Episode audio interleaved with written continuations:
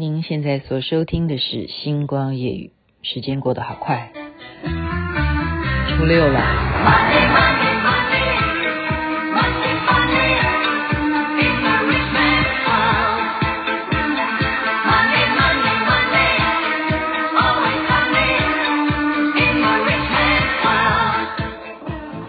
阿爸，Money Money，您现在所收听的是《星光夜语》，徐雅琪。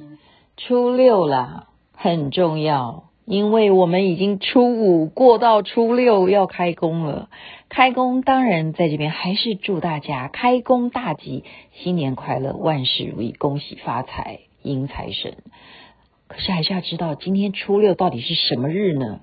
因为相传女娲创造人，而且还创造了牲畜，因此在远古时候的中国人啊。喜欢把过年从初一到初六呢，要去形容，是因为女娲她去创造了这些牲畜，所以是有排行榜的。我们就来听听看，初一呢是鸡，初二是狗，初三是猪，初四是羊，初五是牛，初六就是马啊。所以鸡、狗、猪、羊、牛、马，这都是古时候。非常非常重要的，因为就是按照这些重要的动物，人类在生存着。到了初六呢，马日呢，今天就是马日了，现在是初六了。马日有什么重要呢？在古时候，这一天还叫做易肥啊，易肥日。为什么？因为之前我们都知道不可以打扫，就算是。有什么垃圾已经堆成山了，还是要留在家里头？垃圾就代表财富。一直到这一天初六马日，还有一个垃圾打扫日之外的什么要打扫呢？就是古时候的人是没有像我们现代化的厕所，累积了六天呐、啊，前面五天的粪便，就是茅坑里头的粪便已经堆成像山一样高了，所以就在这一天。马日呢，就要易肥啊，把这些米田共呢，哇，累积的不得了的，已经前面五天的分量，把它清理出来。所以呢，哈，也是耕种啊，你到时候清出来还可以当肥料哦。做这些农夫的呢，他们就觉得啊，这一天可以易肥，有好多好多的肥料，然后我们今年耕种一定是啊，非常非常的丰收了。那还重要的就是什么？有传说啦，你要清扫这些粪便，所以有厕神，厕所的神会来检查你的厕所有没有清除干净，有没有打扫清洁，他会给你打分数的。这一天就是要好好的。我们现在家里头，即使是有免治马桶，任何的呃现代化的卫浴设备呢，这一天是一个好好打扫厕所的日子。很特别吧？今天学到了，所以初六是清除厕所，清除你家里头可以重新的，在除夕你没有打扫好的，你可以趁今天把它清扫干净。还有一个传说是什么呢？就是五帝啊，三皇五帝的五帝之一，有一位帝叫做顓頊，这两个字可能有些人不会写。顓頊这五帝之一呢，他传说啊有一个儿子，他这个儿子生下来呢。身材非常的瘦小哈，然后呢也吃的不多，只吃什么稀饭，给他山珍海味他都不吃，就要吃一些嗯好像不是人吃的东西，他就吃的才吃得下去。给他穿好的衣服他也不穿哈，而且好衣服给他，他要想办法把它弄破，或者拿去给火烧的奇形怪状才穿在身上，就是像一个乞丐一样。那有一天，他就这样子吃也吃不饱啊，穿也穿不暖呐、他就这样生病，就就拜拜了哈。所以在皇宫里头，他们在过年的时候，这个像乞丐一样的呃王子啊走了，拜拜了，所以这天就送他。他们觉得他就像乞丐一样，所以就是说这一天叫做送穷，送穷日。结果因为他是武帝的儿子啊，所以。送穷日就会变成一个传统习俗了。就初六这一天呢，他已经是一个武帝的儿子，所以他是穷神。你看，贫穷还可以当神，因为他是皇帝的儿子。颛顼的这个儿子呢，穷神就是在初六这一天要跟他说再见，要跟他说拜拜，你好走啊，甚至你可以好好的供他说你你好走，你真的不要再来了。好所以初六迎财神之外，还要送穷。你如果之前是穷的，你你就走了啊，拜拜拜拜，不再见不再见，好，我们拜拜，你好走。然后，所以这个有传统习俗啊，真的太特别了。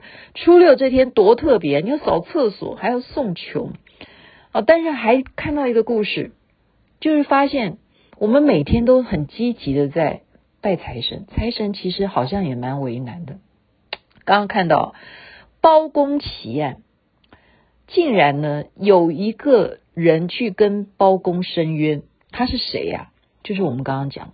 就穷光蛋的穷鬼啊，他就穷到真的很不甘愿，然后他就去按铃控告，那不是按铃，就是申告击鼓申冤呐、结果包公来看说，谁来申冤呐、啊？就看什么是一个穷穷鬼啊。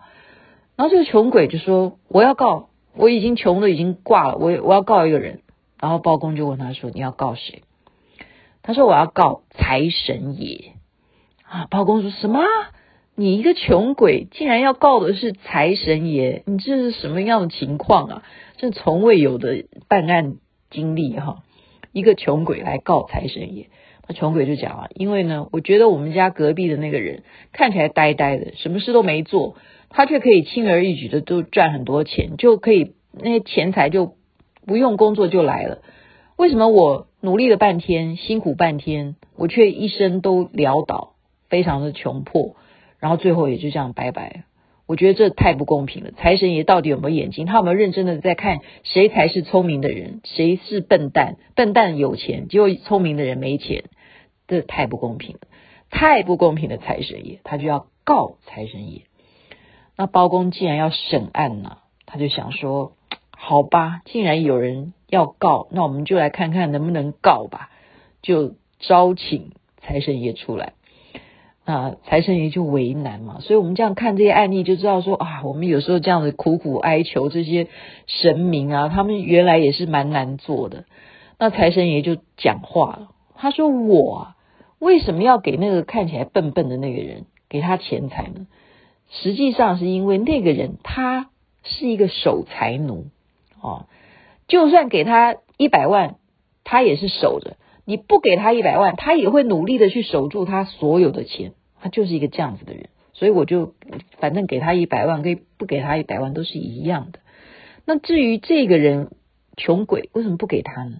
就是因为他个性比较计较啊，他比较稍微狡猾一点，我们讲 奸诈一点啊。如果我给他钱，他又会把这个钱呢拿去不知道怎么去弄啊。也不一定会去做好的方面的事情，然后会因为他的个性的这样子的奸诈狡猾了，可能会做坏事。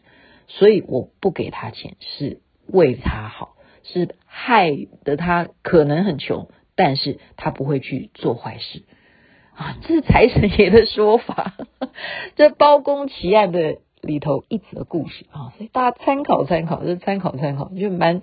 蛮有趣的，觉得哦，原来财神爷也会被穷鬼告啊！但财神爷的说法，大家听听看啊。那既然讲到财神爷的话，就财神庙，我们今天就用财神为难这个典故呢，来看一看，在湖北省阳新县那边呢，有一个财神庙，它非常有趣，因为可能就是真的是财神难为吧啊，所以他在门口呢，就是有了一个对联。今天就提供给大家听听看，蛮有趣的。这对联是这样写的：“婆有几文钱，你也要，他也要，给谁是好？不做一点事，早来拜，晚来拜，叫我为难。”你看，财神庙哈，他这样子写，真的是也是看得出。早来拜，晚来拜，你不做一点事，你不是叫财神爷为难吗？所以一切的根源还是我们要努力打拼。我们一方面求财，去了解一下这些习俗；再一方面，还是要从我们自己自身好好的去努力耕耘，努力工作。好好认真的对待你的上司，然后就像刚刚那边好的把它听下去，就是说不要当守财奴，但是也不要哈这个太过守嘛哈，你该大方的时候要大方，然后呢不要大方到让人家觉得你是呆子，或者说你小气到让人家觉得你是呆子都不对的，然后也不要奸诈狡猾，这样财神爷也不会给你钱，这好难拿捏，做人本来就不容易，原来。